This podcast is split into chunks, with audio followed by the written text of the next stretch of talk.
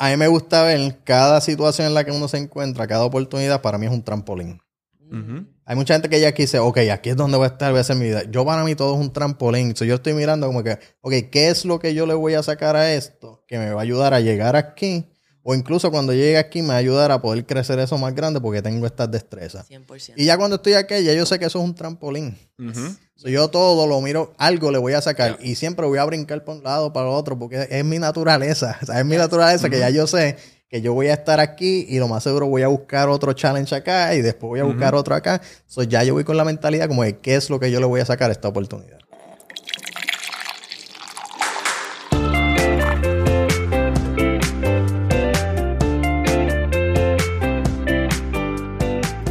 Saludos y bienvenidos a Café on a Budget, tu expreso hacia la libertad financiera. Te habla tu host, Manuel Vidal, y me acompaña la mejor money coach de todo el mundo y todo el universo, su Hailey Matos. Mi gente, bienvenido, bienvenida. Y tú sabes que si nos estás viendo en YouTube, yo siempre te digo lo siguiente.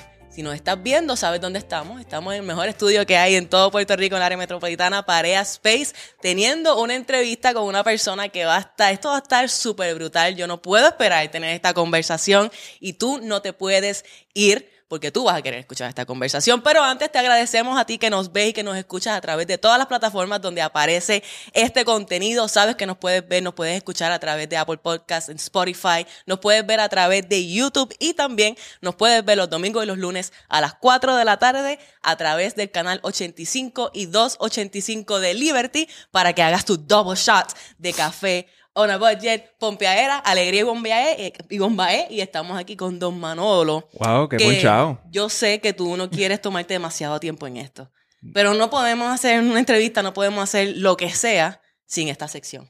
¿Qué está pasando, Manuel Vidal? Y es el que está pasando, la sección favorita de todos los niños en Puerto Rico. Todos los niños me paran en la calle y me dicen, Manolo, ¿qué está pasando? ¿Qué está pasando? ¿Qué quieren saber Mira, los niños? quieren- ¿Se acuerda, ¿Te acuerdas en marzo del 2023 qué estaba pasando con los bancos? Ni idea. Ya no te acuerdas Ah, qué pasó sí, en marzo. no, es demasiado La mi- tiempo. Había un miedo de que los bancos se iban a caer porque empezaron a caerse el Silicon Valley Bank y toda la cosa. Yes. So, el Signature Bank, eh, que fue en la cuarta quiebra que hubo en ese, en ese periodo.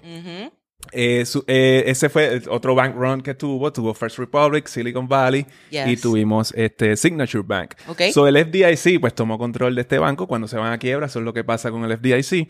So va a estar subastando la cartera de préstamos de edificios de apartamentos y otros préstamos comerciales. De, de De- la de cartera que tenía Bank. de este banco. Ajá. Y ellos la van a estar vendiendo. Y se espera que se van a estar vendiendo entre un 15 y un 40% por debajo del face value.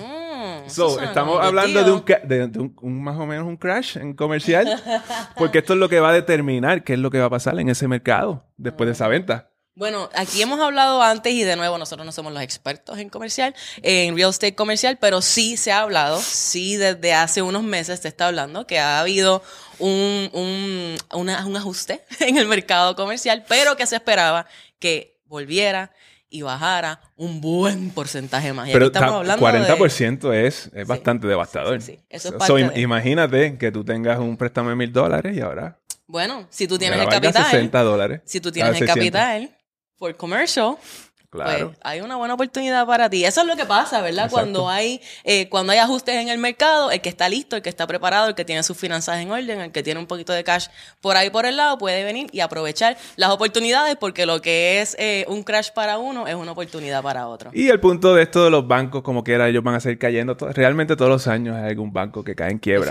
También eso es una cuestión de lo que, lo que está pasando. Pero la pregunta es que un- una de las preguntas que más recibimos es que si va a haber un crash en el mercado eh, residencial, si, pues, si voy a comprar ahora una casa porque pues no, no, quiero, no quiero estar en el medio del crash comprando una casa. Bueno, yo sé que vamos a ver, vamos a tener esa conversación ahora porque tenemos un invitado que quizá Tenemos quizá- duro en esto. Que tenemos el duro en esto, mi gente. Aquí tenemos, yo no te voy a decir mucho porque ya de seguro tú lo has visto. Este es el señor Jan Morales. Lo puedes encontrar como Jan Morales Realtor en Instagram, Bienes Raíces con Jan en YouTube. Este hombre es el duro de lo que se trata de bienes raíces en Puerto Rico, de lo que se trata de Airbnb, de house hacking, de todo lo que tú necesitas saber. Y si tú no has seguido a este hombre todavía a través de YouTube, Instagram y todas sus plataformas, en este momento, hazme el favor, ve y dale follow y subscribe y después mira para acá porque tú quieres escuchar lo que este hombre tiene que decir. Bienvenido a Café Budget, Jan, qué placer tenerte aquí. Gracias, el placer es mío y no hay presión ninguna ahora. con, esa introducción, cero presión. No, gracias, gracias por la invitación. Este, súper fan de lo que ustedes hacen desde antes de la Tacoma, ¿verdad? que es el famoso episodio. Así que nada, súper agradecido de estar aquí con ustedes. Tú eres OG, tú eres OG. gracias, Jan. Nosotros, la admiración es mutua y estamos súper pompeados. Hace tiempo te queremos tener en, en Está súper esto está súper overdue. Exactamente. Y tenemos, mira, muchas personas nos preguntan mucho sobre bienes raíces. Eso es un tema que aquí a la gente le ha comenzado a, picar, ¿verdad? Como que quieren saber más, ya sea inversión, ya sea modo de compra. Eh, pero estamos viendo que el mercado quizás está en un estado donde muchas personas no sienten que tienen la posición de comprar su propiedad. So, la pregunta es, a ver, yo me, hay, que ser directo. ¿Se puede comprar casa en Puerto Rico o no? ¿Es asequible o no? Siempre se puede comprar. Hay deals, hay deals. Este, siempre hay, hay buenos negocios, pero más que buenos negocios, algo que estamos viendo hoy es que mucho préstamo se está cerrando con la ayuda de directa al comprador de los fondos CDBG. So, si tú lo quieres ver como un deal, si te están dando 45 mil dólares para, para completar, ¿verdad? completar esa transacción, pues sí hay un deal. Tú puedes comprar a fair market value, puedes comprar al precio de, mercado, pero aún así te está yendo con una hipoteca bajita porque tuviste un aporte gigantesco por parte del gobierno. las ventas se siguen dando. Eh, yo creo que este frenzy que tuvimos hace como año y medio atrás, que tú ponías una propiedad en el mercado, se alineaban 50 personas, recibías 45 ofertas, 40 de ellas por encima del valor, eso ha bajado bastante. Ocurre a menor escala con propiedades que son premium, que están en un lugar excelente, a un buen precio, primero que nada, pero las condiciones de la propiedad también tienen que ser buenas. Se sigue viendo ese efecto, que hay personas que todavía están dispuestas a pagar por encima de tasación, pero eso ha mermado suficiente. el mercado, lo que está hasta cierto punto, ¿verdad? Afectando el mercado, digo yo, es, sigue siendo la falta de inventario. Y no es que no haya propiedades disponibles, pues sabemos que sí hay muchos edificios eh, deshabilitados, estorbos públicos y demás, pero tenemos este factor en el que muchas propiedades no están entrando al mercado porque yo si estoy pensando en vender la propiedad porque me quiero mudar, digamos, para San Juan, de donde estoy ahora, pues lo tengo que pensar dos veces porque los intereses están un poquito altos. Entonces, una, voy a conseguir y dos, si voy a conseguir, ¿qué voy a conseguir por algo similar de lo que estoy pagando ahora, un préstamo de 3%? Sí, sí. So, ahí, ¿verdad? Está como que este tranque en el mercado un poquito con, en cuestión al inventario. Ok, Jan, yo creo que tú acabas de dar en el clavo con esto, porque lo que suele suceder, ¿verdad? Digamos que yo tengo, yo tengo mi casa, y yo quiero entonces comprar otra. Eso, claro, después de varios años uno empieza, la primera casa que uno compra no necesariamente va a ser la casa de tus sueños, o por lo menos eso es lo que nosotros tratamos de decirle a la gente. Tú no necesitas comprar la casa de tus sueños desde un principio. De acuerdo. Compras la casa que tú puedes comprar, pero va a llegar un punto en que tu familia crece, te tienes que mudar, un trabajo, lo que suceda, y entonces pues, pues ese es el momento en el que tú pones tu casita a la venta y vas y compras otra. Con lo que no estábamos contando era con que los intereses subieran de la forma que han subido en el último año, en los últimos dos años, y ahora entonces la mayoría de la gente se está encontrando de que, ¡Nah! espérate, no voy para ningún lado, porque es que me va a costar mucho más dinero comprar. Sí, es un efecto grande la parte del interés y le añade la apreciación acelerada que ha tenido el mercado de Puerto Rico en los últimos dos años. Entonces, estás acostumbrado a un estilo de vida, quizás tienes una casita cómoda, tres cuartos, dos baños, y para conseguir esa misma propiedad o similar en otro lugar, te va a costar mucho más el precio y el interés. tienes un double whammy ahí, como dicen. Y quizá, y yo creo que quizás ahí es donde se, quizás se pudiera justificar algún ajuste en el mercado eventualmente por el hecho, porque por ejemplo podemos comparar con lo que estábamos hablando en el que está pasando con los, con, la, con los préstamos comerciales.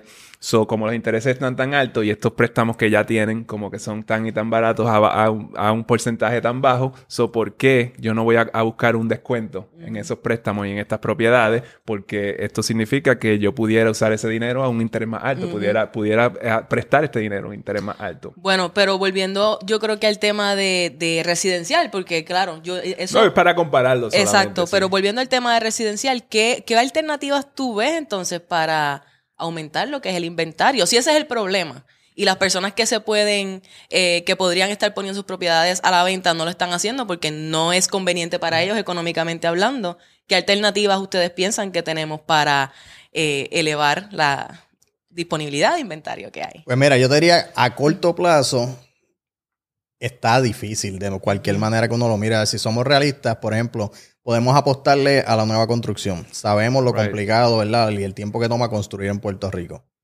So, eso no es una solución a corto plazo. Podemos buscar quizás programas eh, gubernamentales que opten por escoger escuelas, edificios abandonados y hacer un tipo de alianza público-privada quizás para con- construir estos en apartamentos, en vivienda asequible que puedan entonces poner en el mercado. Sabemos cómo el gobierno se mueve, esto no va a pasar rápido. So, en realidad, estamos un poquito atrapados en el tiempo con el mercado y a la merced de qué va a pasar con los intereses. Y ahí es donde estamos, por lo menos en Puerto Rico. En Estados Unidos, obviamente, la construcción se mueve mucho más rápido, pero allá hay mercados que se están afectando de manera diferente también. Habría que ver. Ahora sí, el año que viene, ¿verdad? Hay unos, van a haber cambios de política, van a haber cosas ra- radicales, porque hay un año de elecciones. O sea, habría que ver si algo cambiará radicalmente a nivel federal que afecte ya sea las tasas de interés o quizás políticas públicas para incentivar los, eh, los desarrolladores. Pero a corto plazo, a mí se me hace un poco difícil ver cuál es la solución ahora mismo. No la veo clara porque todo lo que se podría considerar una solución no es tan corto No es plazo. corto plazo. Va a tomar varios años. Definitivamente. So aquí, I mean, eh, las casas abandonadas que tenemos en Puerto Rico son cientos de miles. Ahí hay una oportunidad. Pero de nuevo, ahí vas a tener que buscar entonces quién, quién haga este trabajo, ¿verdad? Que, que, casi casi es el mismo problema de la construcción nueva. Hasta Bueno, y personas punto. que estén dispuestas, porque esa es otra cosa, ¿verdad? La mayoría de las personas que quieren comprar su casa o quieren comprar una propiedad, quieren una propiedad que esté moving ready, que ya tenga listo todo lo que yo necesito para entrar y ya. Pocas son las personas, y estos son los que le pueden sacar mucho provecho a las oportunidades que hay, que quizás entran a una propiedad eh, que necesite arreglo, que le haga falta un upgrade en los baños o en la cocina o lo que sea, y estén dispuestos a entrar y empezar a trabajar en esa propiedad poco a poco, e ir habilitándola y poniéndola y sacándole provecho y haciendo que, que vaya obteniendo equity. Y yo sé que eso requiere trabajo y eso requiere cierto tipo de mindset en las personas. Eh, A- Yo digo, a veces son cosas estéticas. Que a veces es una cuestión de cambiar gabinetes y de tirarle una pinturita y ya quedó bien. Ya le Exacto. añadiste un equity increíble. Como, como dice Suheil, en mucha parte es el mindset de que si yo estoy en la posición de que quizás se me hace difícil, que yo sacrifico por el momento Sí. para asegurarme asegurar la propiedad y poder hacer los cambios en el, en el camino. Pero aquí es donde el trabajo para mí, yo vengo diciendo esto ya por años, el trabajo de las personas que hacen fix and flip es tan y tan importante porque esa gran mayoría de personas que necesitan estas propiedades entre los 100, 200 mil dólares no tienen la capacidad para comprar una propiedad y hacer un flip. Y obviamente en las condiciones que están esas propiedades, la mayoría de las veces no cumplen con requisitos de financiamiento. O sea, requieren de una persona que venga, inyecte el capital, se tome el riesgo y el tiempo para poner esa propiedad en una condición en que ahora pueda cumplir con todos los parámetros de los productos como FHA, VA, eh, eh, Rural, para que las personas ahora con poco capital puedan entrar en esas propiedades. So, y, ¿verdad? Y aquí es donde la fiscalización, obviamente, si fueran a considerar lo que son estorbos públicos y todo esto, hacer un programa para entregar a los inversionistas, ¿cómo va a ser ese proceso para asegurarse, ¿verdad? De que sea de una manera equitativa, de que no hay, ¿verdad? Hay mucho ganso por ahí, sabemos truco, cómo el es. So, so, esa, esa es la parte complicada, pero yo para mí, el trabajo, especialmente hoy día, el trabajo de esas personas que hacen fix and flip es tan y tan importante para personas que no tienen el capital puedan entrar a estas propiedades, que yo creo que una, muchas veces le damos, como que pasamos eso por alto. Ujú. Eh, me surge una curiosidad y yo estoy segura que quizás tú nos puedes dar un poquito de luz en esto. Eh, a, nosotros llegan muchas personas en consultas que tienen interés en invertir en bienes raíces. Eh, ¿Qué necesita una persona para poder hacer fix, and flip en Puerto Rico? ¿Qué, tú piensas que es necesario para que alguien decida incursionar en esa... Pues mira, el, con fix and flip, este, obviamente el primer obstáculo es el dinero, ya sea obtener una línea de crédito, obtener financiamiento privado o tener el capital. Ese es lo primero. Y lo segundo que se le hace un poquito complicado a la gente, yo lo he experimentado, es conseguir un buen equipo de contratistas que te hagan el trabajo y te lo terminen dentro del budget, ¿verdad? Que el presupuesto que, que- que se da. Eh, esa es la parte más difícil. Lo otro es no asumir, si eres una persona que no ha estado en el mercado de bienes raíces, no entiende muy bien quizás todos los conceptos de qué cualifica para un préstamo, qué no, qué debo arreglar, qué consíguete a alguien y que también te pueda estudiar el mercado, porque muchas veces nos motivamos tanto que somos impulsivos, compramos una propiedad, hacemos los números que no hacen sentido porque no habíamos hecho una, una renovación anteriormente y ahora me encuentro con que voy a perder dinero en el flip y ese es el primero y el último que hago. Exacto. Eso es un concepto de no acelerar ese proceso, tienes que primero alinear la parte financiera y segundo, haga una alianza con alguien que ya sea un, agente de bienes raíces o sea una persona que ya está haciendo inversiones para quizás esos primeros uno, dos, tres sean un joint venture, un trabajo que hagas con otra persona, puedas adquirir la propiedad, quizás te gana menos, pero vas viendo el proceso, vas entendiendo el proceso y adquiriendo la experiencia. So, tú que tienes mucho, pues, pues, mucha experiencia con esto, ¿tú no crees que hay un repelillo ahí afuera contra los agentes de bienes raíces que la gente no quiere usarlos?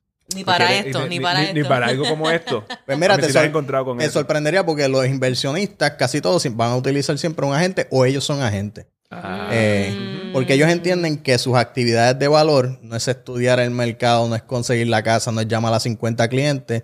Su actividad de valor es hacer esa inversión y seguir moviendo el dinero, conseguir la finanza, quién me va a financiar, ¿verdad? La renovación, eh, cuáles son las mejores áreas que están de crecimiento para yo apostarle a esas áreas.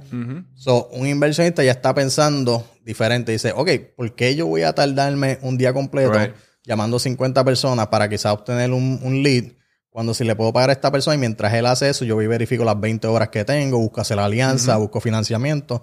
So, el inversionista lo ve de una manera bien diferente. Y en cuanto al público en general, mira, la realidad es esta. Esto es un poquito controversial, ¿verdad? Que la gente no le gusta decir, pero nosotros no somos necesarios. Los agentes de raíces no somos necesarios. Tú no necesitas un agente de raíces. Pero igual yo, en mi caso, yo no, no necesito un mecánico para cambiar el aceite y filtro, pero tú no me vas a ver nunca cambiando el aceite y filtro en mi carro, porque, o sea, una, yo no quiero gastar mi tiempo haciendo eso estando debajo del truck. Dos, yo no quiero que si dejo el filtro suelto, yo soy el que tenga que pagar por eso. Mejor que lo pague otro y me cubra con su seguro.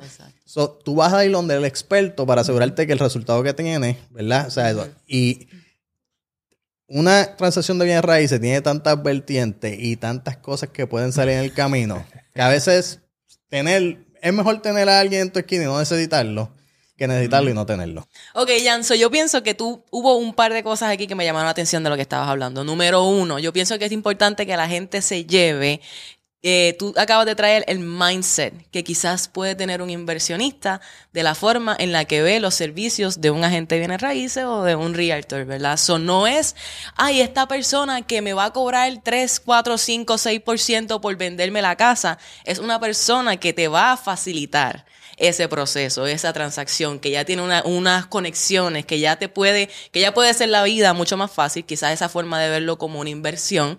Para el inversionista sí es más fácil verlo, pero quizás para la, persona promedio que está buscando vender su casa, eso no es algo que se vea muy costo efectivo. Y por la misma... Eh, por la misma línea era el aspecto de las alianzas, que cuando tú eres inversionista o cuando quieres quizás incursionar en lo que son las inversiones de bienes raíces, fix and flip, las diferentes oportunidades que hay aquí en Puerto Rico, eh, hay veces que queremos entrar de lleno nosotros solos y yo lo voy a hacer todo y yo voy a ser el Dios. Y si no tienes la experiencia y nunca lo has hecho antes, pues mira, busca a alguien que ya sepa, busca a alguien que ya lo, haya hecho y quizás tú no te vas a ganar una super ganancia de inicio, pero vas a ganar un montón de conocimiento a través de la experiencia y poco a poco eso te va a ir creando como inversionista y dándote la oportunidad de ser exitoso, no simplemente tener esa única experiencia y quitarte porque tuviste una mala experiencia, porque querías toda la ganancia tú por las razones que Se nos gusta complicarnos la vida y en vez de buscar ayuda, es buscarle de la gente que sabe y rodearte de estas personas, pues queremos hacerlo todo porque queremos, como tú estabas diciendo, acaparar toda la ganancia y a, fin de cuentas probablemente no vayas a ganar tanto en ese deal y hasta pierdas dinero por hacerlo de esa manera. Exactamente. Y es como, yo no sé qué tú piensas de esto, pero yo siempre digo, una propiedad no te va a hacer millonario, ni una propiedad te va a llevar a la quiebra necesariamente. La, aquí, ¿verdad? Se trata de la acumulación, se trata de lo que tú vas haciendo a largo plazo. Y muchas veces queremos dar ese home run de la primera y pues, ¿verdad? No nos damos la oportunidad. Yo, yo, como te menciono, en cuestión de lo que es ver a la gente como una inversión que menciona, esto aplica a todo en la vida. ¿Verdad? Por ejemplo, en tu casa, digamos que, que tu casa es tu negocio, tu hogar. Lo más seguro, tú no cortas la grama, tú buscas quien corte la grama. Quizás tú no te haces el pelo, tú vas al beauty a que te hagan el pelo, porque esa persona lo hace un poquito mejor, quizás mucho mejor, en el tiempo que lo va a hacer es mucho menos, y tú te dedicas a las cosas que tú sabes hacer, que tú manejas, que te hacen sentido. Cuando, por ejemplo, nos hacemos agentes de bienes raíces, yo como agente de bienes raíces, yo tengo que identificar dentro de todo lo que yo tengo que hacer, cuáles son mis actividades de valor. Lo demás tengo que buscar cómo delegarlo porque no hay manera de escalar fuera de ahí. Igual manera, cuando estamos en una compra de una propiedad, si yo tengo un trabajo de 9 a 5 y de 5 a 7 me estoy jalando los pelos todavía con los problemas que tuve de 3 a 5, pues de verdad quiero a las 7 de la noche llegar para cocinarle quizás a la familia, para sacar al perro, para entonces ahora ponerme a llamar, a buscar, a pensar que si aquel pozo cumple, si no, si el pre... o sea, son muchas cosas y es, buscar personas que puedan facilitar ese trabajo y que tienen un conocimiento un poco más allá de lo que tú vas a tener, porque lo hacen en el día a día. Exacto. En la parte de, de las inversiones, mira, es tan fácil como que, sea, todo lo que nosotros hacemos en la vida, tú vas a la escuela y una maestra te enseña. Tú sales del trabajo, consigues tu primer trabajo de tu primer internado, te ponen al lado de alguien. ¿Para qué nos vamos a lanzar a un proyecto? Sea ya sea un fix and flip, sea lo que sea, digamos el caso nosotros que estamos, que abrimos un restaurante, ¿para qué me voy a meter ahí solo si yo no sé? Exacto. Yo no sé, yo quizás tengo, tengo las ganas, tengo una idea de qué puede ser, un concepto mental propio, pero no sé lo que conlleva. Entonces, buscar esas personas que pueden decir, no, mira, es por aquí. Lo que pasa es que si lo haces de esa manera, estos son las causas y efectos, porque ya yo lo pasé. Entonces, es cortar el camino. Es buscar esos shortcuts de llegar a ese punto de conocimiento que le tomó 10, 15 años a esa persona, 25 flips. En tres flips ya tú corriste ese camino en mucho menos tiempo. Ya, 100%. eh, yo creo que las personas, a mí, eh, por lo menos aquí en Puerto Rico lo he visto, como Manuel dijo, ¿verdad? Volviendo ahí bien rapidito, eh, tienen esta cosa con los agentes de bienes raíces. Eh, también entiendo por experiencia propia que es que hay muchos agentes de bienes raíces que no saben lo que están haciendo. Desde mi experiencia, lo estoy diciendo yo, no lo está diciendo ya, no ven aquí Jan Díaz, que los agentes, no, no, no. pero para una persona normal, sea inversión o sea su primera propiedad, ¿qué una persona necesita saber o que necesita saber preguntar para conseguir un agente de bienes raíces que sea competente? Mira, lo primero es, yo, voy a, yo voy a hacer un paréntesis aquí para explicar cómo funcionan las bienes raíces a un nivel bien general en Puerto Rico y por qué quizás la mentalidad de muchas personas de que para en Estados Unidos funciona así y aquí no. En Puerto Rico, un agente de bienes raíces, luego que haga el disclosure, puede representar las dos partes, el comprador y el vendedor. En muchas áreas en Estados Unidos eso lo separan completamente y hay un buyer's representative y hay un, y una persona listadora que está representando al vendedor. ¿Qué pasa? En Puerto Rico, el concepto del co-broke o de compartir las comisiones en medio de transacciones no está al nivel donde debería estar en, cuestión de que simplemente no todo el mundo coopera. Hay muchos corredores que sí lo hacen y son excelentes ¿verdad? Pero hay otros que simplemente no lo hacen, punto, y se acabó. Entonces, si yo estoy buscando una propiedad en Puerto Rico y yo soy un comprador, cuando yo llamo a un agente, ese agente, si no tiene el inventario para mí, tiene que entonces empezar a llamar corredores, corredores, corredores, corredores. Y muchas veces esos agentes dan, no, ya se opcionó, tengo una lista de 20, no pago comisión, mm. y hay muchas cosas. Entonces, ¿qué pasa? Ese agente, por mejor trabajo que quiera hacer, se le va a hacer bien difícil representar a un comprador. Y por eso se escucha muchas veces, es que esta gente me, enseñó más que una casa y no me voy a enseñar más nada. Él quizá hizo 60 llamadas. Pero lo único que tenía para mostrarte era eso. Eso es lo que pasa behind the scenes. Y no importa lo que ese corredor haga, al comprador ni le debe importar, ¿verdad? En cuestión de que no lo tiene que entender, ni yo pretendo que lo entienda. No, Ese, ese no es su, su problema, no es entender el por qué. Ahora, nos estamos moviendo, muchos de los colegas nos estamos moviendo a hacer unos acuerdos de representación exclusiva con los compradores. ¿Por qué? Porque ahí ya todo este esfuerzo que estoy haciendo ya behind the scenes, puedo irme double down, puedo hacerlo aún más, porque me aseguro que ese cliente se va a quedar conmigo. En muchas ocasiones se le pide a ese agente, eh, a esa persona que está comprando, incluso que cubra parte o esa comisión total, porque yo, si yo tengo un comprador que me dice, Jan, yo voy a pagar tu comisión, no te preocupes, cuando yo voy a llamar a todos estos, estos otros agentes que tienen propiedades, ya yo puedo ir con esa carta y decirle, mira, no te preocupes, no me tienes que pagar la comisión, yo tengo un comprador que está dispuesto a pagar. y entonces te empiezo a abrir puertas porque ya tenemos un agreement entre nosotros. Eso no ocurre tanto como debería ocurrir ahora, como debería ocurrir, pero ahí es donde se está moviendo muchas personas de la industria para poder darle un mejor servicio al comprador. Representar un vendedor es fácil, abrimos la casa, traemos un montón de gente, la demanda está ahí. Representar un comprador es, un poquito cuesta arriba y es la realidad. Y hay muchos, muchos, muchos colegas que lo hacen y lo hacen muy bien, pero hay muchos colegas que simplemente se encuentran con muchas puertas cerradas. So, bueno, con eso dicho, eh, Jan, ¿qué entonces es lo que tiene que hacer? ¿Qué es lo que tiene que buscar esta persona que está buscando comprar casa para encontrar a este agente que es que tenga sus mejores, los mejores intereses eh, de frente? Pues mira, hasta cierto punto yo diría esto es como cualquier producto, ¿verdad? O cualquier... Tienes que entrevistar, tienes que darte a conocer porque también fuera de si es un buen agente, si va a ser un buen agente para mí. Tiene que haber una sinergia en cuanto a, oye, ¿cómo nos vamos a comunicar? ¿Cuál debe ser mi expectativa? Si yo soy el comprador, eh, me vas a llamar dos, tres veces a la semana, cuando yo espero recibir la lista de listado, ¿cómo nos vamos a comunicar para ver una propiedad? yo creo que ese proceso inicial de hablar con el corredor más allá de, mira, vi esta casa, enseñármela, como que mira, es que estoy buscando una casa, podríamos tener 15, 30 minutos para discutir cómo sería el proceso y tratar de aprender cómo se maneja ese corredor y si va en acorde con lo que tú esperarías de ese corredor.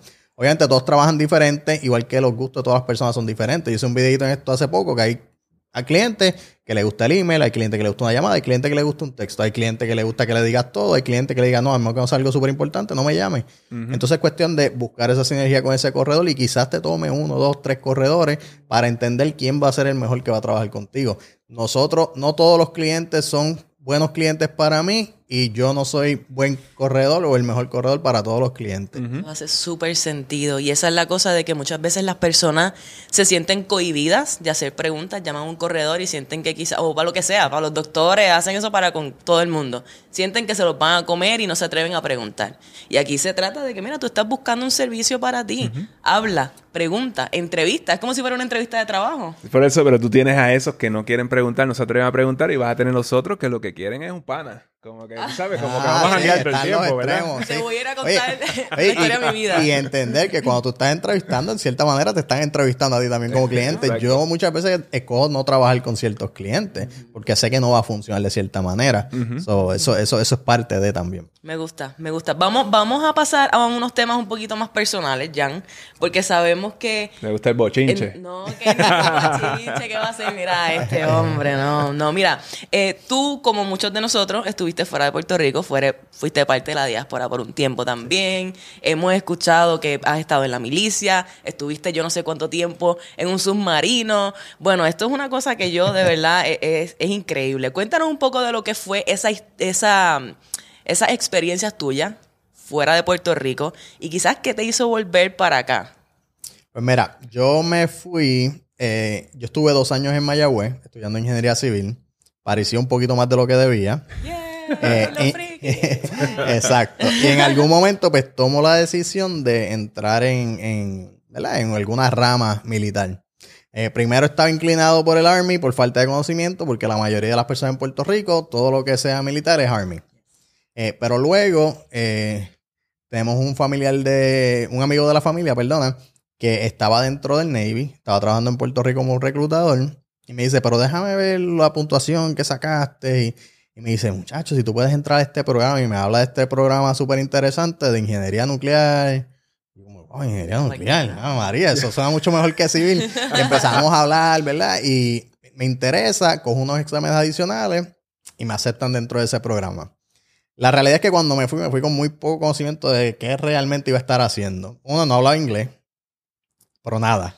Y dos, pues, tenía mucho desconocimiento de qué esperar, qué iba a hacer, qué realmente conllevaba el trabajo, pero sabía, con lo poquito que vi, que leí, había una persona que estaba aquí local en Puerto Rico que hacía ese trabajo, eh, que estaba en esa oficina, y dije, pues esto se ve como algo que si decido no quedarme en el Navy, puede dar algún tipo de fruto. Salgo para allá, este, nada, estoy en el bootcamp, aprendiendo a cantazos, estuvieron a, nada de votarme porque no, no podía seguir instrucciones, no entendía nada. este, pero por el hecho de que había cogido el trabajo que había escogido, que eran muy pocas personas las que entraban en ese programa, no podían deshacerse de mí.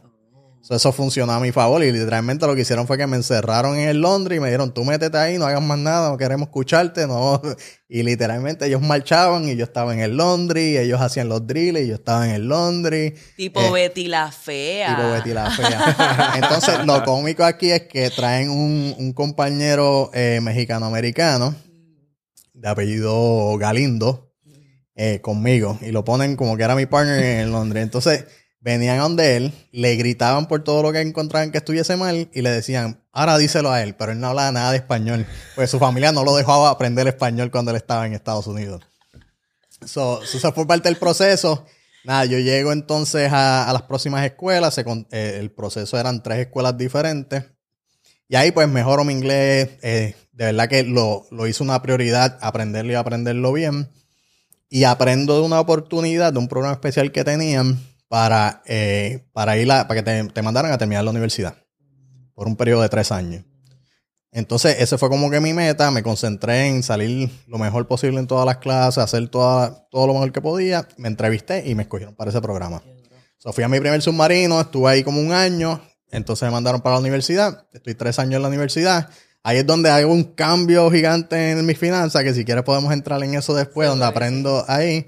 Y nada, termino y me voy para mi segundo submarino. Y ahí es donde, pues, hago como quien dice de todas las la loqueras que puedes imaginarte en un submarino. Y donde aprendí a amar ese trabajo, me lo disfruté un montón. Eh, pero, eh, siendo una persona con familia, a la medida que pasaba más y más el tiempo, más, más difícil se hacía. Ya el, mi hijo mayor estaba creciendo. Las transiciones de yo irme por 90 días sin comunicación se hacía un poco difícil. Mi esposa tuvo que pasar, ella tuvo que desalojar el área por huracanes y 20 cosas mientras yo estaba en el agua.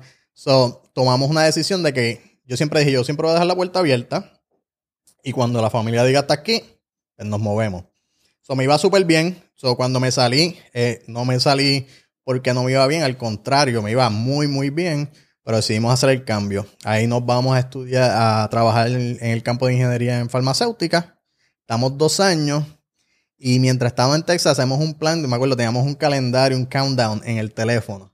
Porque yo siempre decía, yo voy a volver a Puerto Rico. Yo salí para encontrar ciertas oportunidades, prepararme para regresar a Puerto Rico como todo idealista y cambiarlo todo. ¿Verdad? Eh, yo, o sea, Ramón Emeterio Betance, ese es mi ídolo, yo voy a hacer lo mismo. Eh, y, y nada, teníamos un countdown de 10 años y ese era el plan. Ok, vamos a estar 10 años y regresamos a Puerto Rico. Pero como todo, cuando tú lo pones en el tintero, las cosas se dan y empiezas a ver las oportunidades que quizás antes no veían. No era que no se daban, pero no las veía porque no estabas pensando en eso. Entonces, un día me llega una llamada en el trabajo y me da con cogerlo. Dice, mira, es que tenemos una posición en Puerto Rico y estamos buscando a alguien como tú. Y a mí me estuvo como que raro porque yo no había aplicado para ningún trabajo. Pero da la casualidad, mira qué chiquito es el mundo, que está esta farmacéutica, que el plan manager fue, eh, era un americano y él fue eh, ingeniero en submarinos también. Oh, so, él conocía exactamente mi experiencia, qué yo había hecho, qué no había hecho. Y su tarea ese reclutar fue, yo necesito a alguien con estas características específicas. Y, son como dos. y son, eh, exacto. no somos muchos que sean nativos, que hablen español. Él quería que yo hubiese tenido, que esa persona hubiese tenido unas experiencias específicas dentro del submarino que yo había tenido. entonces, el pool es bien pequeño.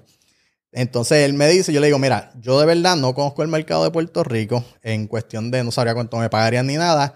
Lo veo difícil. Yo estoy muy bien donde estoy ahora. Pero yo lo escucho y me dice, le digo, ¿cuánto más o menos estamos hablando? Me da un número y yo digo, mira, estamos, estamos lejos. Él me dice, dame una oportunidad porque esta persona realmente quiere que tú estés. Pues nada, pues ese día por la noche me llama, me dice, Mira, Jan, el plan manager y el director de ingeniería quieren reunirse contigo mañana, hacer una llamada, una horita, estás disponible, yo a la hora de almuerzo. Nos reunimos, este, me encantó todo lo que, lo que me dijeron, realmente él tuvo una experiencia bien bonita porque él llega, él acepta el trabajo en Jayuya, en, esa planta, y tres días después que él llegó a Puerto Rico, llegó María. Bye, Adiós. so, él literalmente llega al trabajo, su primer día en el trabajo, él tiene que ir en un helicóptero con dinero para repartir a la gente que, que no tiene nada, que han pasado todo, acaban de pasar todo esto, escoltado por la Guardia Nacional. O sea, él llega como un savior. Él llega. Porque, porque- porque Sí. recuerda que es Ayuya, está en, el- en la montaña. Y él, él se enamoró del proceso y se enamoró de la gente y de la manera que él me hablaba. me- se me infló el pecho y yo, me coño, yo quiero ser parte de eso. Mm. Ah. Entonces les abro la puerta, ellos me traen para Puerto Rico. Me acuerdo que yo hice mi entrevista el día del paro nacional de Ricky. Uy, pero ¿qué es esto? Sí, hice, hice mi entrevista y mano, yo les dije una especificación bien clara de lo que iba a tomar para que yo viniera. Y ya en dos o tres semanas habíamos empacado y estábamos en Puerto Qué Rico. locura. Qué locura. Yo me llevo ahí un par de cosas, porque es la cuestión lo que tú dijiste. Cuando tú lo pones en el tintero, cuando ya es parte de tu visión, tú no sabes cómo, tú no sabes cuándo, tú no sabes qué es lo que va a suceder, pero yo lo que quiero es eso. Yo lo que quiero es irme para Puerto Rico. Yo sé que en 10 años yo me voy de alguna manera.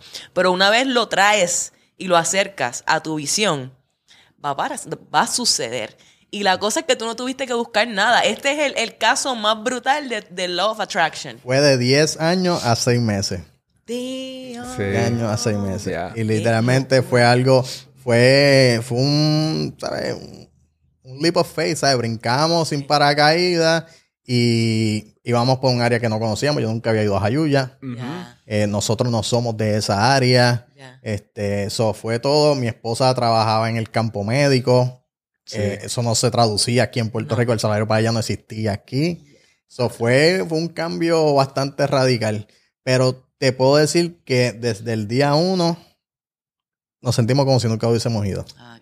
Eso está bien duro. ¿Y cuánto tiempo estuviste fuera? Estuvieron 14 fuera años. 14 años fuera. Damn. Nosotros tuvimos 12 años. Nosotros tuvimos 12 Eh, años. Y no pensábamos que íbamos a regresar. So, eh, bueno, yo, yo nunca tuve este countdown. Yo, para mí es como yo me fui y ya, me fui. Ever. There's, ever. there's no way como I can coming back. Esa- Yes. Literalmente esas palabras como que salieron de mi boca. Literal. Y aquí estamos. A veces uno se tiene que comer las Sí, palabras sí, que uno sí, dice. sí, That's sí. for sure. Esta isla tiene una manera de alar a uno. De Yes. verdad que sí. De tiene una que manera de... Tú naciste aquí, mano. Puede ser que se te dé una vida ex- excelente allá, pero para algunos de nosotros tiene esta magia de alarnos nuevamente que, no se puede explicar. Sí, es algo bastante visceral, yo creo. Es, es de, de adentro, es de adentro. Y yo pienso que el mismo, para bien o para mal, el mismo patriotismo, la forma en la que te crían, la cultura, la gente, el cariño, el calor, eso tú no lo sientes de la misma manera Y- afuera, Y definitivamente. yo creo que muchas personas que se van sí tienen esta idea de volver, pero ellos no lo ponen como tú lo tenías, pues un countdown de aquí a 10 años. Es como que no, de aquí cuando las cosas mejoren, pero ¿qué significa eso? Exacto. Porque somos lo que, lo que uno escucha ya, cuando las cosas se pongan mejor, pues me mudo. Ya, cuando las cosas se pongan mejor, entonces real estate, como que no puedes comprar una casa. Exacto, exacto, ¿no? Y, y también es la cosa, es como que, mira, tú puedes contribuir, tú puedes ser parte de lo que, porque no puede venir una persona, ¿verdad? Superman a, arreglarlo todo. Definitivamente requiere que venga Jan y que venga Manolo y que venga un montón de otra gente que están dispuestos a tomar ese riesgo, ese leap of faith y decir, ok, ¿de qué manera yo puedo contribuir? ¿De qué, yo, de qué manera yo puedo ayudar? ¿Qué cosas yo aprendí en el camino? que yo me puedo traer en mi backpack de vuelta y entonces ponerlo, ¿verdad?, a obrar aquí para la gente y así entonces construyo algo mejor. No es sentarme para atrás, esperar a que algo esté mejor para después yo aparecer como que, "Eh, ¿qué es la que hay? ¿Cómo están las cosas? Claro, si así lo quieres hacer no hay ningún problema.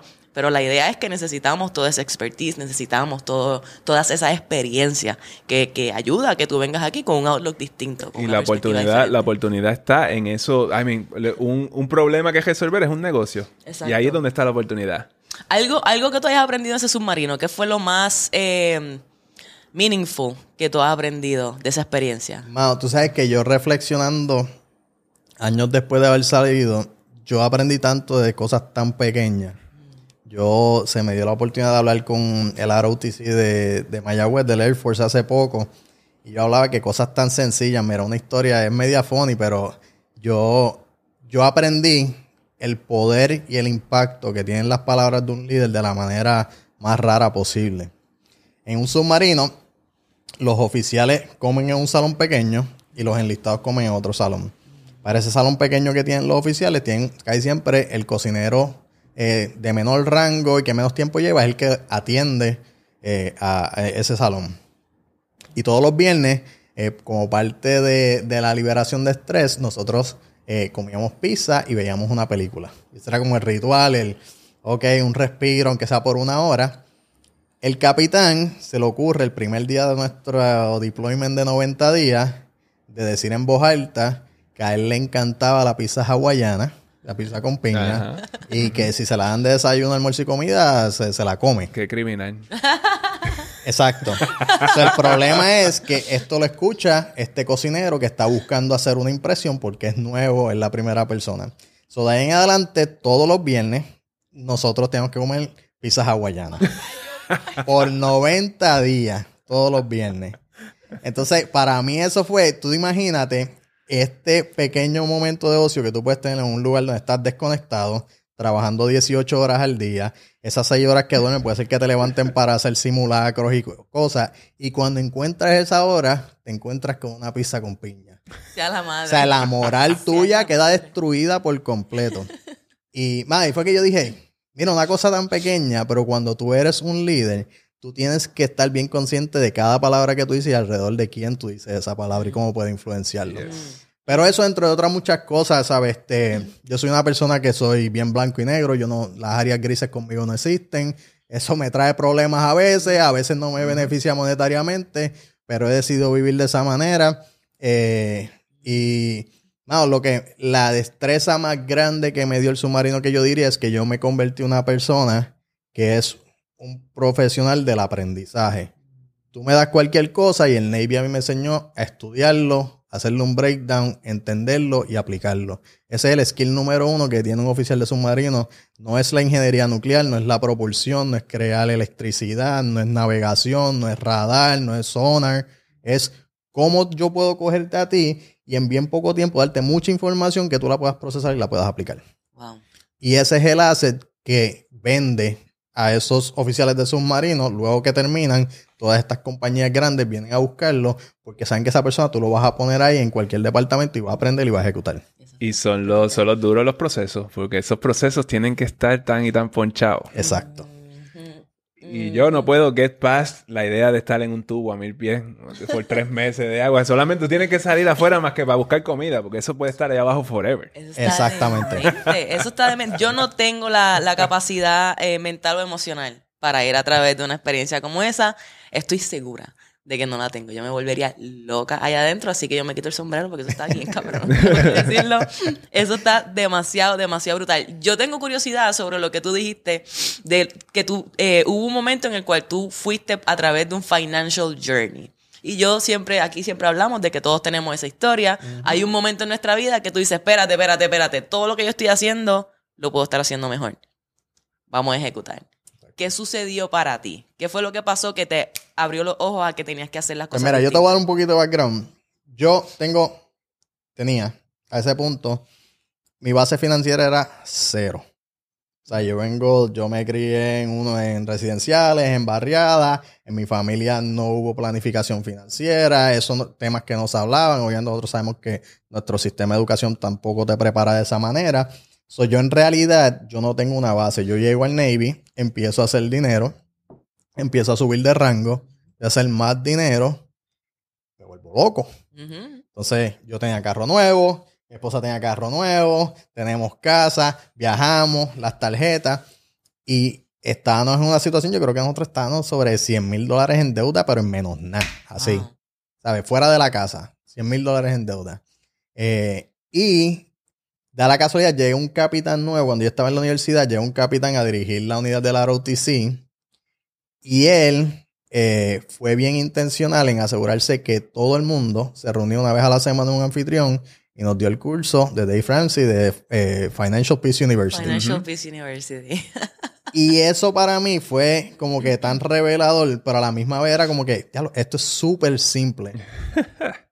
Pero me movió a accionar porque como estábamos en un grupo grande, todo el mundo empezó a tomar acción. Y venía de un líder que tenía claro lo que estaba haciendo, podía contar el impacto que había tenido en su vida, podía mostrarlo en cuestión que se reflejaba en cómo él vivía.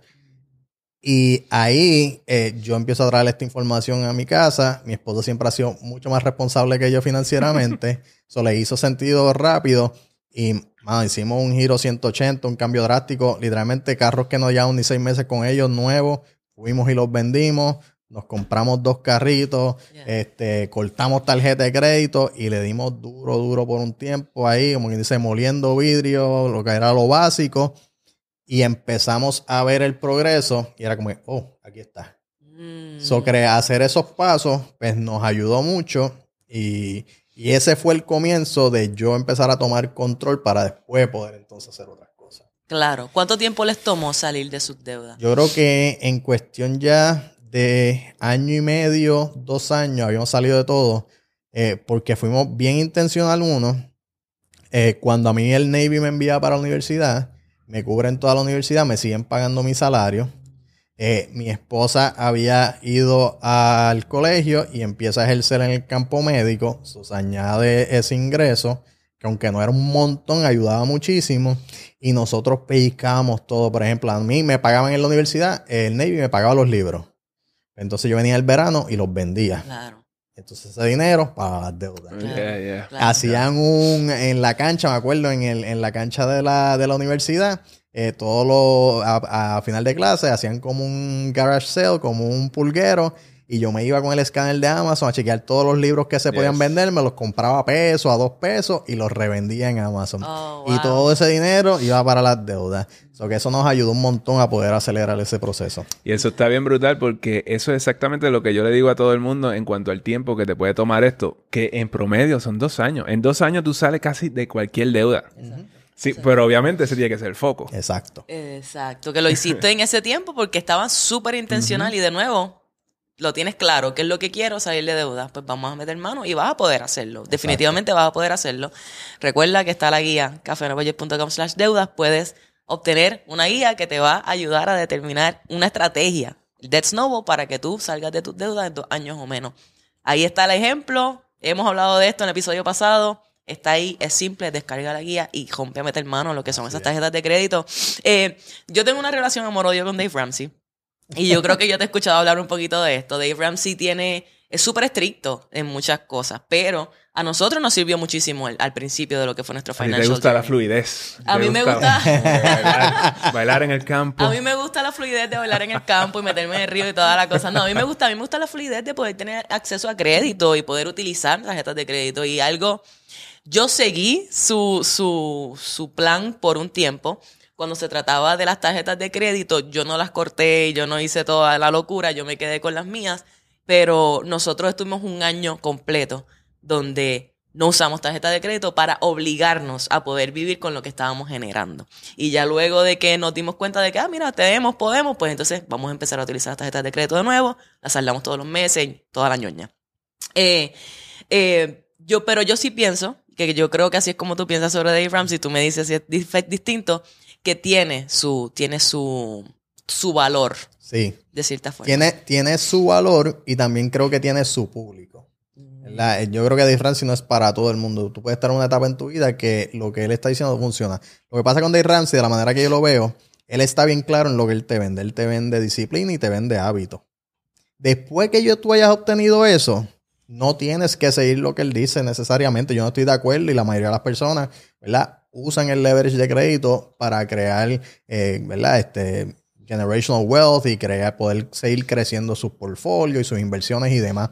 Pero si tú tratas de hacer eso sin esa base financiera, sin esa disciplina, sin tener un- una cuenta de emergencia, un fondo de emergencia, lo más seguro te vas a escrachar en el camino Sí. y va a ser una pelea constante. Pero sí creo fielmente en esos primeros cinco o seis pasos que él tiene, hazlo. Cuando llegues ahí y tú sientas que tienes control de tus finanzas, tienes control de tu vida, aventúrate un poquito más a aprender cómo utilizar estos otros vehículos. Exacto. Yo creo que lo que, lo que él te dice es como que básicamente play it safe y de aquí a 30 años, pues tú puedes tener un par de millones de pesos por ahí. Lo cual no es incorrecto. So, es, es totalmente correcto Exacto. y ese es el worst case scenario. Ese es el worst bajo, case. bajo, esa, bajo esa estructura. Exactamente, A mí me parece súper bien. Exacto. Claro. Pero si tú quieres tomar un poquito más de riesgo, Si tú, porque quieres te gusta la hacerlo, idea. si tú quieres hacerlo menos de 10 años, pues hay que hacer otras cosas. Exacto, Exacto. exactamente, Exacto. definitivamente, definitivamente. Y esto fue lo que luego te permitió entonces comenzar a invertir en bienes raíces. ¿O cómo es que tú llegas a bienes raíces a fin de cuentas? Estamos hablando de submarinos nucleares.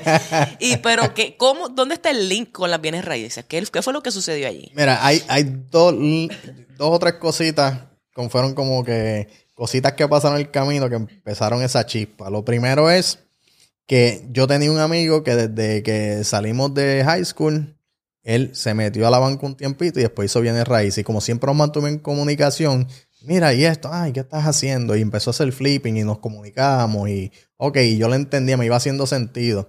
Pero luego conozco una persona que realmente vivía de sus inversiones de bienes raíces. Cuando tú estás en Estados Unidos por un tiempo, esto más solo le pasa a ustedes, tú creas este radar en el que cualquier persona que hable con un acento puertorriqueño, pero a millas lo reconoce. Una banderita chiquita de un carro, tú la ves, pero, pues, yo voy a una tienda una vez y escucho a esta persona hablando y yo, esta persona, y me la acerco. Y era una persona mayor y qué sé yo qué. Y nada, hablamos, no pasa nada ahí. Luego estoy buscando referencias para llenar las planillas y llego por referencia a esta persona, a, a, su, a su yerno. Y él, este, un caballero de, de Moca, pues luego que hacemos todo el proceso me empieza a hablar y él vivía de los rentals. Había acumulado suficientes alquileres que podía vivir de eso. Y dije, ah, esto es posible incluso para gente como nosotros.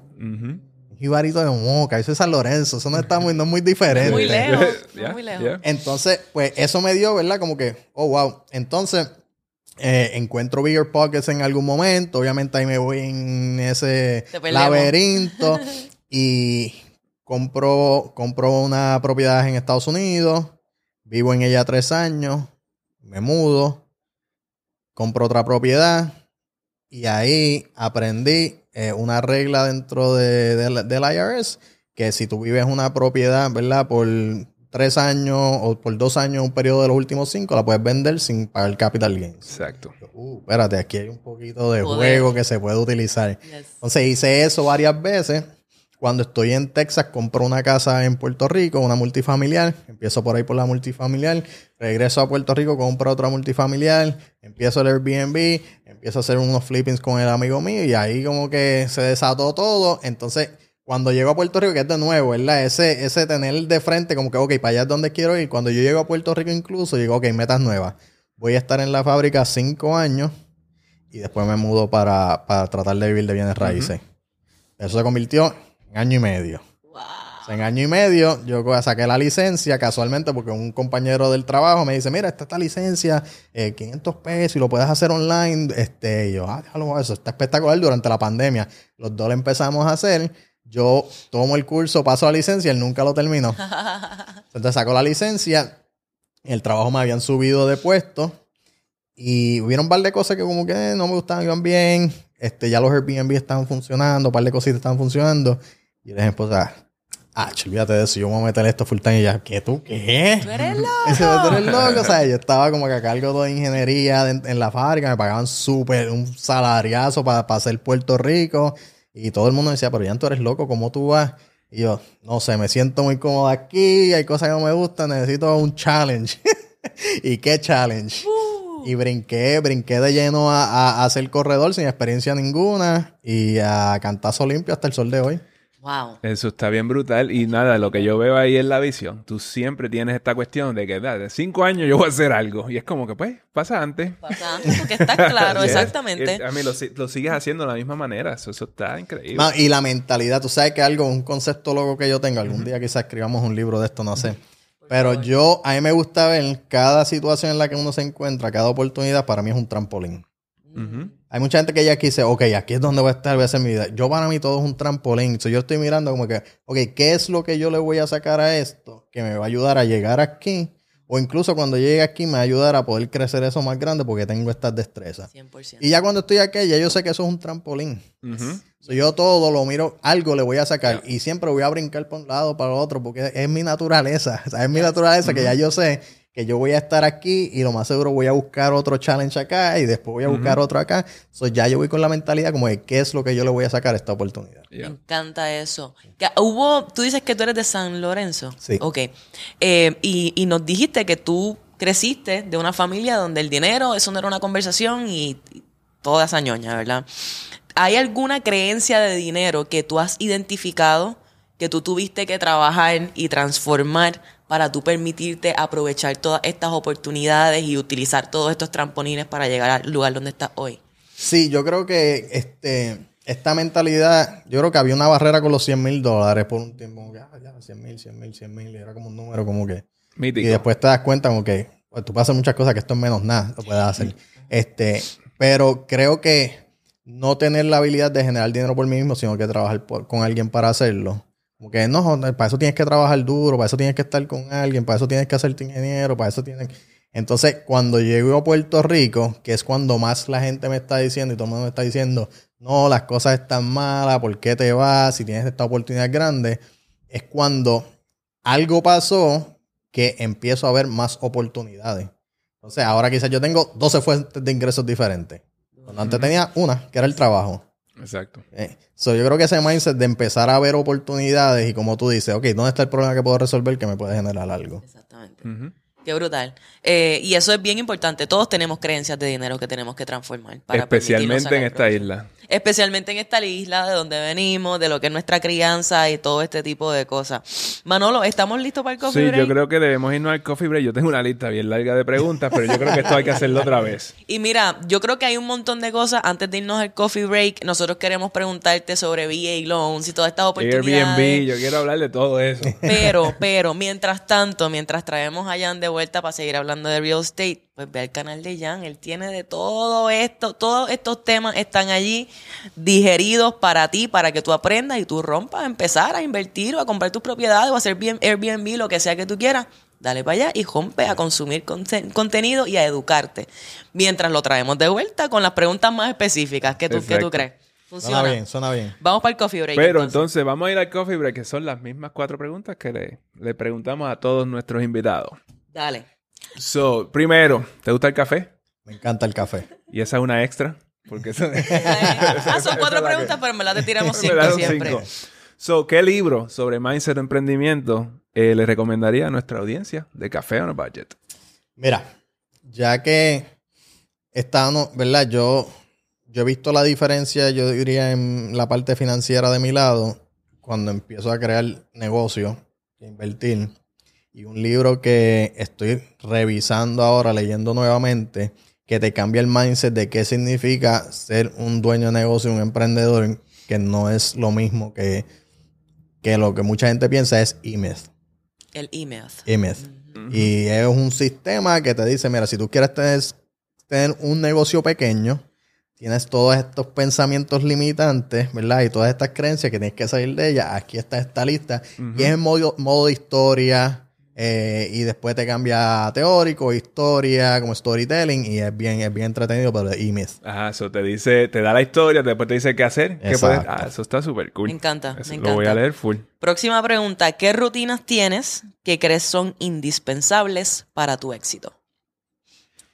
Mira, yo es que yo he cambiado tanto de cómo manejo mi día a día y todo, que yo diría que no tengo una rutina.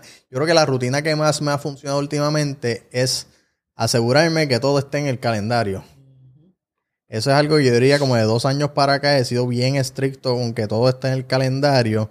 Y yo que soy alguien que me gusta hacer 20 cosas a la vez, me ayuda a poder organizarme, ir moverme de un lado al otro, eh, planificar. eh, y, y creo que si tuviera, aunque sé que no es una rutina, porque no soy una persona de rutina, es un hábito que puedo decir que definitivamente ha cambiado muchas cosas para mí. Y eso está bien interesante porque eso es algo que por lo menos yo estoy tratando de implementar y, y trabajando en eso porque también veo el valor de eso. Es como que si una vez tú empiezas a organizar todo tu día de una manera eh, eficiente, so, tú vas a ser más eficiente en todo. Exacto. Definitivo. Y eso es algo que, que yo siento que muchas personas no implementan en lo que son sus hábitos. Eh, obviamente yo no tenía ese hábito tampoco, pero una vez comencé a implementarlo pude ver una diferencia gigante en la cantidad de cosas que yo puedo hacer, la productividad y en también lo que es priorizar el tiempo mío, el tiempo de mi familia, eh, mientras eh, las demás cosas, los negocios, no necesariamente se tienen que ver afectados. Pero esto es un hábito que definitivamente hay que desarrollar. Yo siempre le doy el shout out ahí a Sair Dalí porque ella es la que nos ayuda con la productividad en casa y definitivamente es otro canal que debería ir, ver y educarte sobre cómo ser más productivo con tu tiempo definitivamente para que logres todas tus metas. So, mira, Jan, cuando las personas te ven en YouTube eh, y todo eso, ven a Jan, mira, él es el duro. Es como que súper exitoso y toda la cosa. Dile ahí, ¿cuánto de tu éxito tú crees que fue suerte y cuánto fue porque trabajaste duro? Bueno, yo creo que ha sido una combinación porque mi suerte ha venido a, a raíz de trabajar duro y estar ready para la oportunidad, ¿verdad? que eso es un dicho bien famoso que, que, hay por ahí. Pero yo creo que hay un poquito de suerte en todo, pero esa, esa suerte yo creo que a todos nos llega y muchas veces nos pasa por el lado. Pero cuando tú empiezas a ser intencional con tus acciones, ¿verdad? Es que entonces empiezas a, ver esas oportunidades y, uh, espérate, déjame cogerla. Y estar ready para ellas. Este, en cuestión del éxito, el éxito es relativo. Yo creo que, ¿verdad? En, muchas áreas de mi vida yo todavía no estoy donde quisiera estar. Ya ahora mismo estoy trabajando mi físico un montón, tratando de ir al gym, tratando de comer un poco mejor. Es un área que se me está haciendo sumamente difícil, es un challenge. Complicado. Pero estoy ahí duro trabajándolo. todo requiere trabajo duro, ¿verdad? Este, y, y nada, es, cuestión de, de, que hay suerte en todo. Sí, hay gente que va a tener más suerte que uno, suerte que no, pero que tú puedes controlar.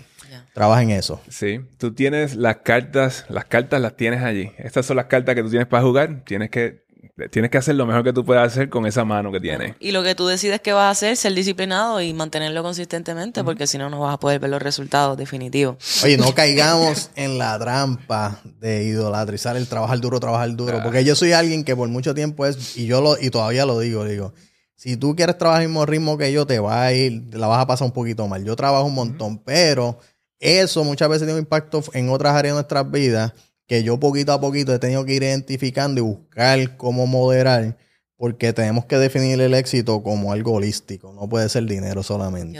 Y hay muchas áreas que yo sé que todavía tengo que trabajar, que si yo le quito un poquito el trabajo fuerte, puedo mejorar esas áreas. Uh gracias por traer eso. Yo pienso que es bien, bien, bien importante y se nos olvida, porque estamos en estamos, buscando, estamos buscando una métrica, cómo medir el éxito, y la única manera que sabemos hacerlo es en, dólares y centavos. Claro, pero en realidad está en tu well-being, en verdad, en, en las experiencias que tú puedes tener y cuán bien te estás sintiendo con todas las áreas de tu vida definitivamente. Gracias por traer eso porque siento que es algo que no se habla lo suficiente y, tiene mucho, mucho valor.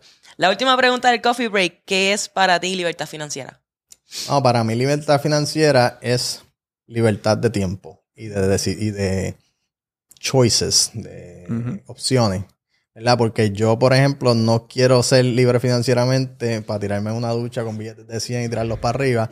Yo quiero decir, ok, yo sé que quizás ahora tengo que trabajar más fuerte porque estas opciones para llegar a este éxito financiero me requiere este trabajo, pero si el martes tengo que sacar cinco horas para ir a un evento del NED, lo puedo hacer. Si el sábado tengo que mover algo, lo puedo hacer. yo quiero tener la opción de poder ser flexible. No es que voy a trabajar menos, no es nada de eso, ¿verdad? mucha gente habla, ah, yo quiero libertad financiera para hacer lo que yo quiera. Ok, perfecto. Para tener esa libertad financiera va a requerir mucho trabajo, pero lo que estamos dando a cambio es tener esa flexibilidad de decir, ok, no tengo que estar el viernes ahí a las 12 si no quiero, puedo moverlo para asegurarme de que estoy haciendo esta otra cosa importante acá. Y creo que tienes que estar bien claro de saber eh, qué es lo que tú quieres hacer. Porque yo quiero hacer lo que yo quiera, pero yo no sé qué yo quiero hacer. Entonces eso nunca va a llegar allí. Exacto, Las prioridades no están claras, definitivamente. Me encanta. Eh, definitivo, hay diferentes tipos de libertad, ¿verdad? La financiera tiene sus definiciones para, nos, para cada persona es una definición distinta, por eso hacemos esa pregunta aquí. Y definitivamente está la alternativa de tener libertad de tiempo, libertad de localización, de tu poder vivir donde sea que tú quieras. Eso es parte de las libertades que quizás tú piensas que son libertad financiera. Pero, y, el punto es ese, tener opciones para yo poder vivir como quiera, donde quiera, con quien quiera y haciendo lo que quiera. Eh, y para eso es que estamos aquí. Necesitamos tener la educación financiera, necesitamos implementar los hábitos financieros correctos, trabajar nuestra mentalidad y todas las cosas. Y te agradecemos por eh, dejarnos ver un poquito en la ventana de lo que es la vida de Jan Morales, de cómo tú has ido a través de todo este journey para estar ahora en este lugar donde tienes esa libertad de hacer lo que tú quieras y hacerlo de una forma súper, súper exitosa sobre todo impactando a las personas, que es una de las cosas que más yo personalmente admiro de ti, ¿no? Que como agente de bienes raíces, corredor, como inversionista, tu, tu deseo es de educar a las personas y que no solamente tú sabes cómo hacer las cosas, sino que pues, te, llevas eso a los demás para que todos podamos ir contigo por el camino. Así que, ¿tenemos algo más, dos manos? No, yo nada, bueno, tenemos muchas cosas, pero no van a ser en este episodio. Bueno, Jan, gracias por estar aquí. Esperamos que puedas darte la vuelta en un futuro nuevamente para seguir hablando de bienes raíces. Gracias por la paciencia, gracias por decir que sí y que continúes teniendo mucho éxito. Eh, y yo creo que con esto estamos ready para la próxima semana, don Manuel. Bueno, así que nos vemos la próxima semana. Porque, Mira, ajá, antes de eso, fue? Jan, danos un blog. Ay, se me olvidó el blog tuyo. Por favor. Si la gente Zúmbalo. quiere conocer más de Jan Morales, aunque ya yo lo he dicho dos o tres veces, dime, ¿dónde encontramos más de ti? Mira, estamos súper activos en Instagram como Jan Realtor PR y en YouTube es donde consiguen todo el contenido educacional ahí. Eh, nada, eh, simplemente compartiendo lo que sabemos, lo que hemos experimentado, no lo sabemos todo. Incluso para mí, mi canal de YouTube es mi eh, herramienta o forcing function para ir a aprender más, para traerles información. Uh -huh. So, nada, si nos pueden apoyar, estamos ahí, bien raíces con Jan, Jan Morales PR en Instagram. Yes. Ahora sí que sí, ahora, sí, ahora nos podemos ir contra. bueno, nos vemos la próxima semana, porque esto fue Café, Café on a budget. budget.